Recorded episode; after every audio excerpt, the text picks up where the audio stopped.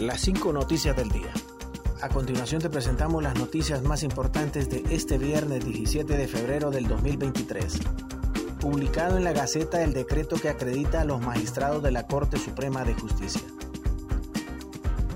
Luego de la elección del nuevo pleno de 15 magistrados de la Corte Suprema de Justicia para el periodo 2023-2030, el cual fue electo a altas horas de la noche con 113 votos a favor de diputados del Partido Libertad y Refundación Libre, Partido Nacional, Partido Liberal, Democracia Cristiana y Partido Anticorrupción PAC, este viernes fue publicado en el diario oficial La Gaceta el decreto que los acredita como magistrados.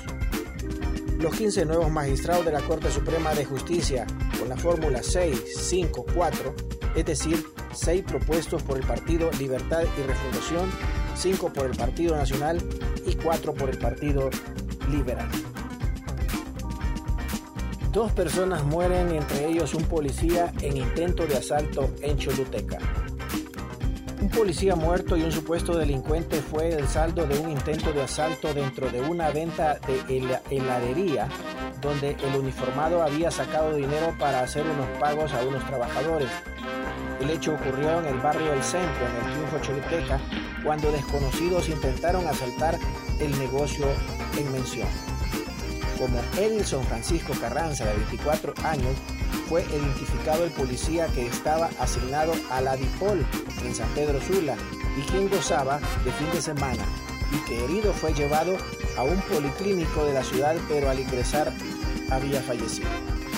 Carranza se enfrentó a dos delincuentes, cuales uno de ellos falleció y el otro se dio a la fuga. Continuamos con las noticias en las cinco noticias del día. Consejo Nacional Anticorrupción expone que 10 de los 15 magistrados de la Corte Suprema de Justicia están marcados por denuncias.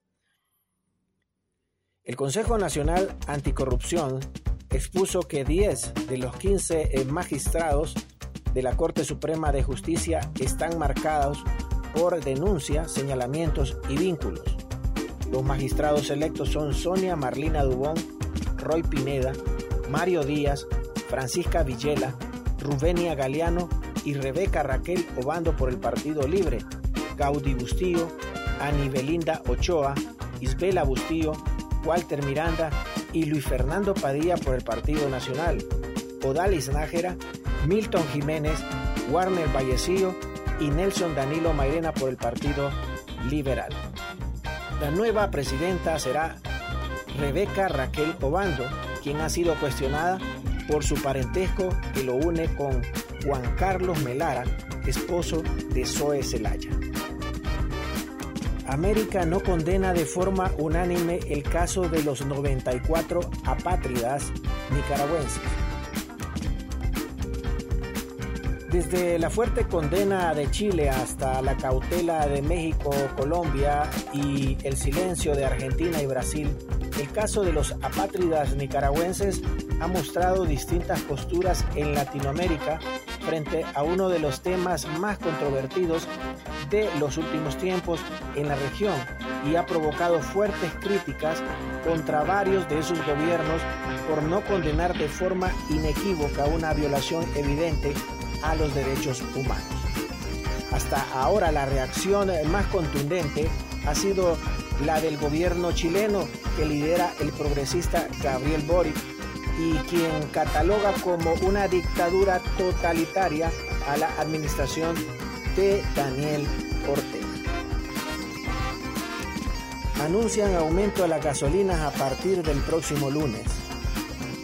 La Secretaría de Energía, a través de la Dirección de Comercialización de Hidrocarburos y Biocombustibles, anunció este viernes que la gasolina superior y regular tendrán otro duro aumento, mientras el diésel reportará una rebaja a partir de las 6 de la mañana del lunes 20 al 27 de febrero del 2023.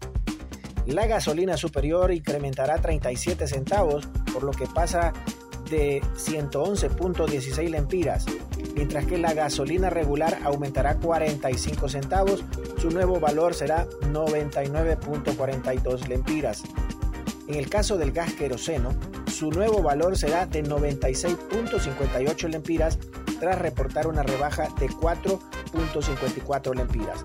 Por su parte, el diésel bajará 2.03 lempiras, superando los 100.01 lempiras. Gracias por tu atención. Las 5 noticias del día te invita a estar atento a su próximo boletín informativo.